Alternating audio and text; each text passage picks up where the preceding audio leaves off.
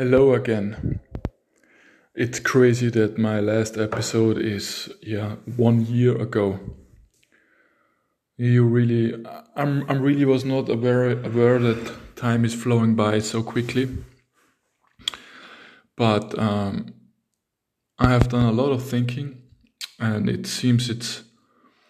I always come to the conclusion that that it is something that I want to do with my life to help other people and to put out some content and I have I have a big um, experience level and, and knowledge about shy bladder and also about depression. And I think like maybe it's just me because like of the Myers-Briggs test which I knew it's like I'm an INTP it's like basically I'm a really introverted person and I'm thinking a lot of um, I, I, I think a lot of things through. Um, but um, it is a calling, and I think um, I, I have to follow that calling. So yeah, that's just that's just me starting it again. Another another point um, which made me really really happy was like um, a guy um, Francesco from Argentina. He called me uh, because he was um, he was listening to my podcast, and it was really really helpful for him. Helpful for him, the informations I provided for him, and that really made me happy. That really really, um, yeah, it was an amazing feeling, and I'm hope you're doing well, my brother out there. If you need anything, you can contact me anytime. Uh, that's that just gave me like yeah the feeling that it's it's really it's really possible to make a difference. It's like right now um unfortunately i'm not in a position where i have to to constantly challenge myself. But um i think the the shy bladder thing it's it's it's a habit. Yeah it's a habit of avoidance or it's a habit of taking action and beating it down. And it's with everything, I think.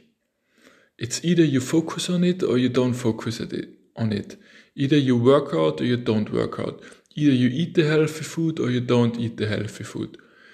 If you have taken, if you have eaten, eaten a lot of bad foods in the past.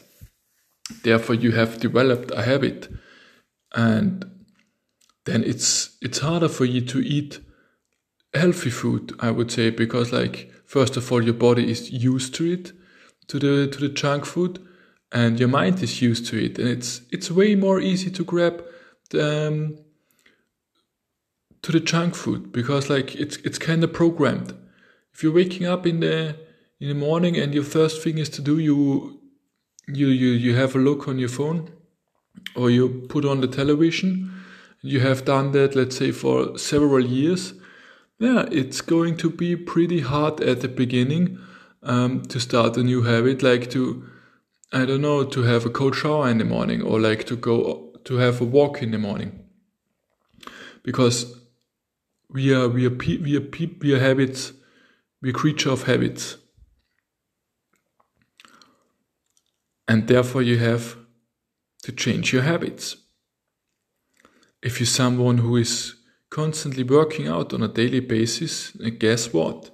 You will get fit, you will get healthy, you will get um, active, you you will you, you will develop muscles.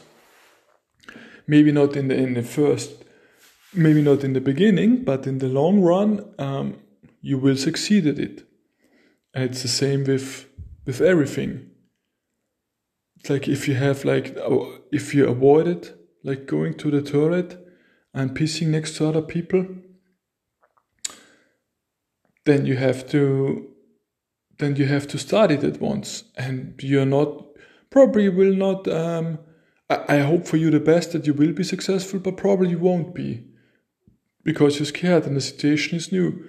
But the more you challenge yourself, the more comfortable you will be.